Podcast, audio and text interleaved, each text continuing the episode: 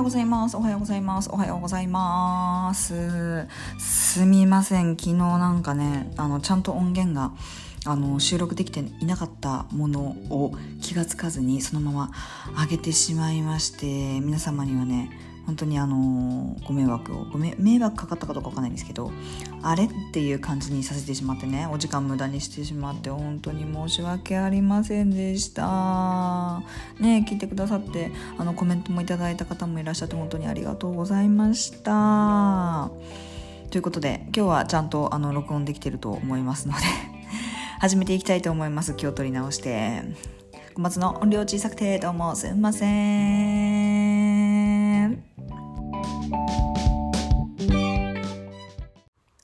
いやはや本当にね昨日はすいませんでしたっていうお話からなんですけどあの昨日ね本当にあの何て言うんでしょう私がバタついておりまして、えー、と舞台をねあの見に行っていたんですよ。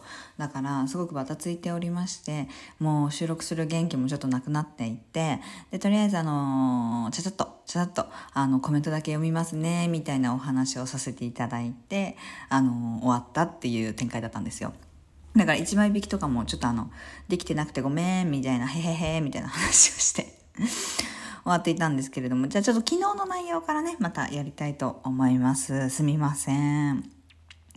えー、っとですね、コメントいただいたのでコメントを読ませていただきます。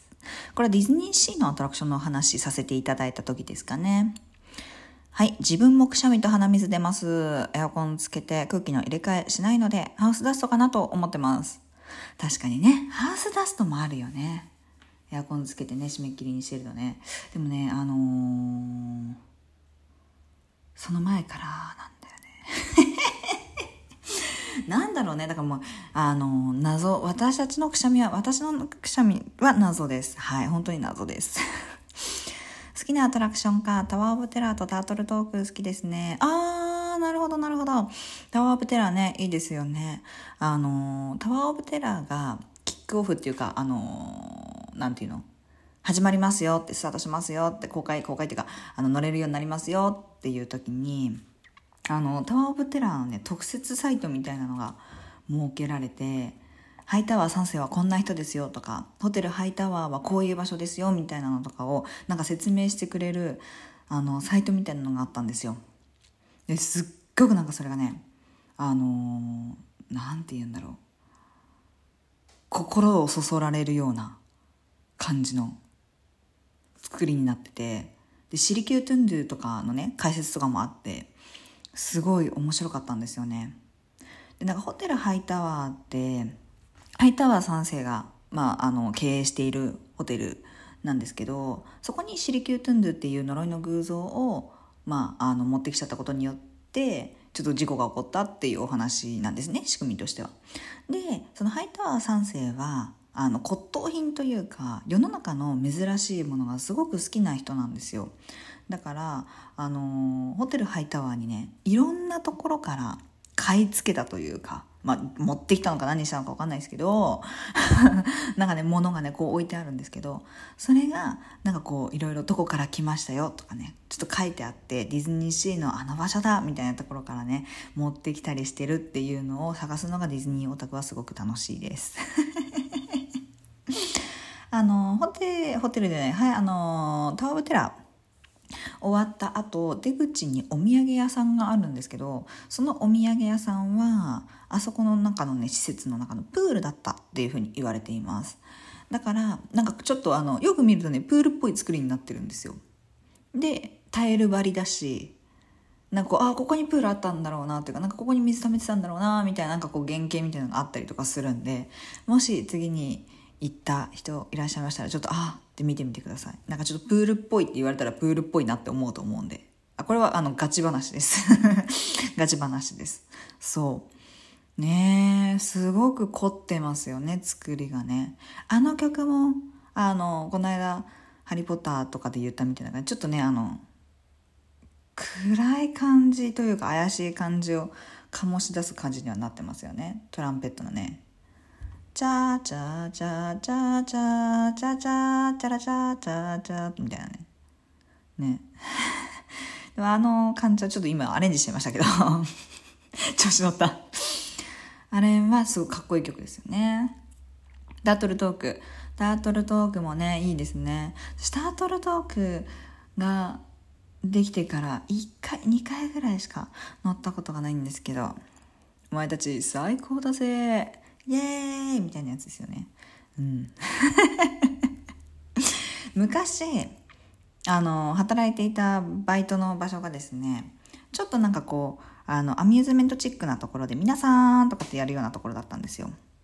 でディズニーランドが好きな方が結構たくさんいらっしゃったっていうのとあの現役ディズニーで働かれている方も掛け持ちであの一緒に働いていたりしたっていうのもあってディズニーのキャストさんになるんだったらどこで働いてそうかみたいなのをみんなでこう振り分けたことがあったんですね。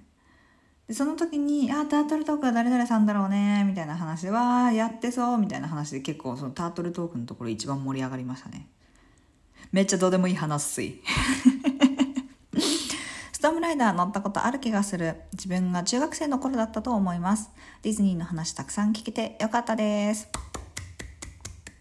それはよかった。それはよかったです。ストームライダー乗ったことある気がするっていうの嬉しいですね。おやつのピーナッツチェック。緑のチカチカチェックみたいなやつ。なんですよ。これね、乗ったことある人、はーってなるやつなんですよね。なんかあの、ちょっとそれますけど、ディズニーの新しい、なんて言ったらいいんだろうな、チャームっていうのかな？なんかあのー、ちょっとオリジナルで作れたりとかするような場所があるんですけど、そこで、あのー、今40周年なんですけど、ディズニーランドが。過去のショーだったりとかアトラクションだったりとかを振り返ってなんかこうなんて言ったらいいんだろうなキーチェーンに閉じ込めることができますみたいな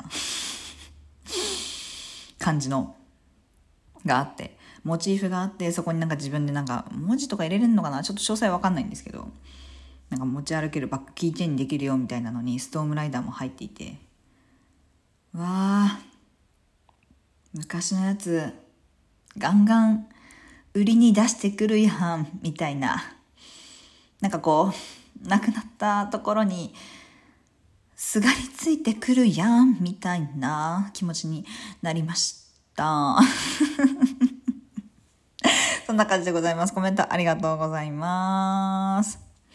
はい。そしてですね、占い師にどうしてなったんだろうか、みたいなお話をさせていただいた時にコメントをいてくださった方ですね。こういうのを聞きたかったって言って、くださってます。ごめんなさいね。あの、名前をお呼びしていいものかわからないので、あの、内容だけ読み上げてるのですごい変な感じになってますけれども。いや、嬉しい。そう言っていただけるのすごい嬉しいです。こちらこそありがとうございます。なんか、あれを話すことによって、自分の中でも、ああ、そうだったな、そうだったな、みたいな、なんかこう、うん、なんて言うんだろう。うん、なんて言うんだろうね。紐を解いていくような感じというか解いてないな戻っていってるような感じ原点に復帰するような感じっていうのかっていうのがすごくあったのでなんかこう楽しかったですねめちゃくちゃでもなんかこう自分語りなのかなってまあ全部自分語りですけどだからなんかあんまみんな聞いてて楽しくないかなって思ってたんですけどこうやってなんかこう喜んでくださる方がいらっしゃると思うとねなんか嬉しいですね歌手になろうと思ったきっかけみたいなお話もしちゃおうかな 黙れっていうね。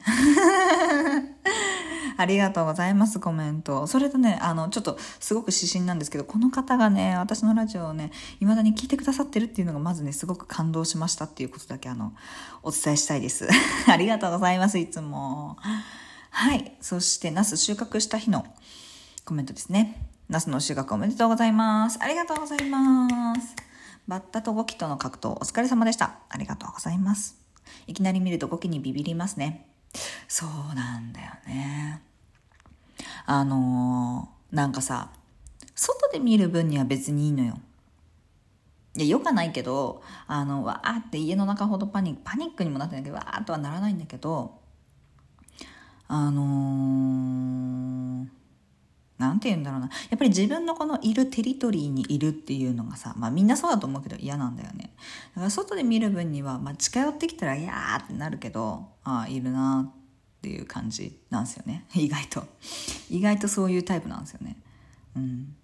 近づいてこなければ大丈夫っていう感じなのでうんそんなにあれなんですけどやっぱね家の中にいるってなるとねものすごく話が変わってくるんだよねうん何回も言っちゃうみんなそうだと思うけど みんなそうだと思うけどねそう思っちゃうんだよねだからもう本当にちょっとプチパニーみたいな感じになりましたよ本当にいやはやありがとうございます。聞いていただいて。本当に。コメントたくさんありがとうございました。なんかこのねコメントの仕組みがねあのここでコメントされましたよとかそういう感じじゃなくてなんかこう自分で遡んないと分かんないのコメントをもらったかどうかが。だからちょっとレスポンスがね遅くなったりとかいつもしておりまして申し訳ないです。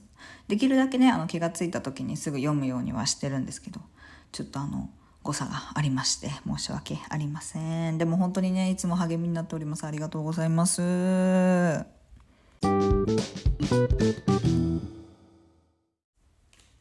はいでですね昨日はその本当に疲れてたからちょっともう一枚引きも出して みたいな感じだったんですけど昨日何してたかっていうと、まあ、私のね大好きな関ジャニ∞の舞台に関ジャニ∞の舞台にっていうとすごくあの語弊しかなかったですね。関ジャニ∞のメンバーの安田翔太さんの舞台に行っておりました。今流行りの歌舞伎町タワーの劇場であのやっていた少女都市の呼び声。あ合ってるかな？ちょっと待って。待って。あ少女都市からの呼び声っていうね舞台をね拝見させていただいてました。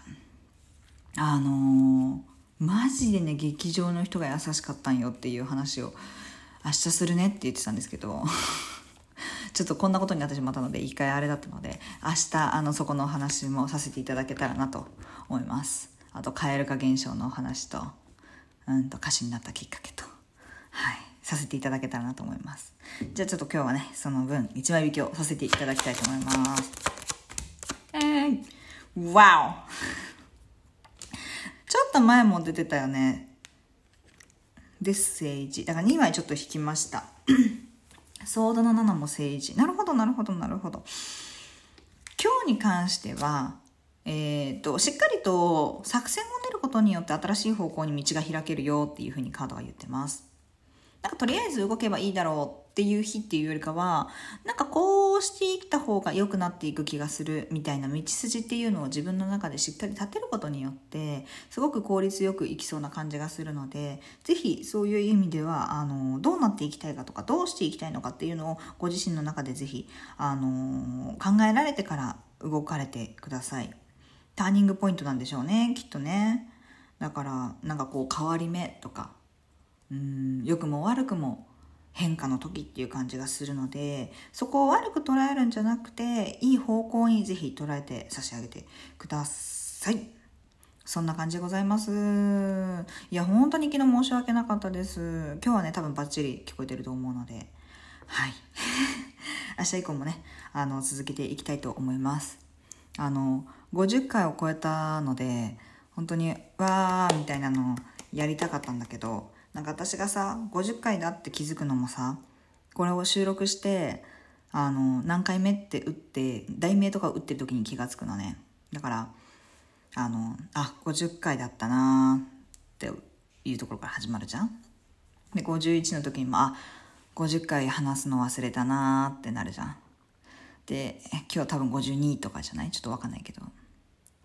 また話さなかったなみたいな。まあ今日はしょうがないよね。今日はしょうがないけど。うん。なのであの50回についてもお話しさせていただけたらなと思っております。特に何かあるわけじゃないかもしれないけど。はい。そんな感じでございます。今日という日が笑顔あふれる一日になりますように祈っております。来てくださってありがとうございました。じゃあまた明日お会いしましょう。バイバーイ。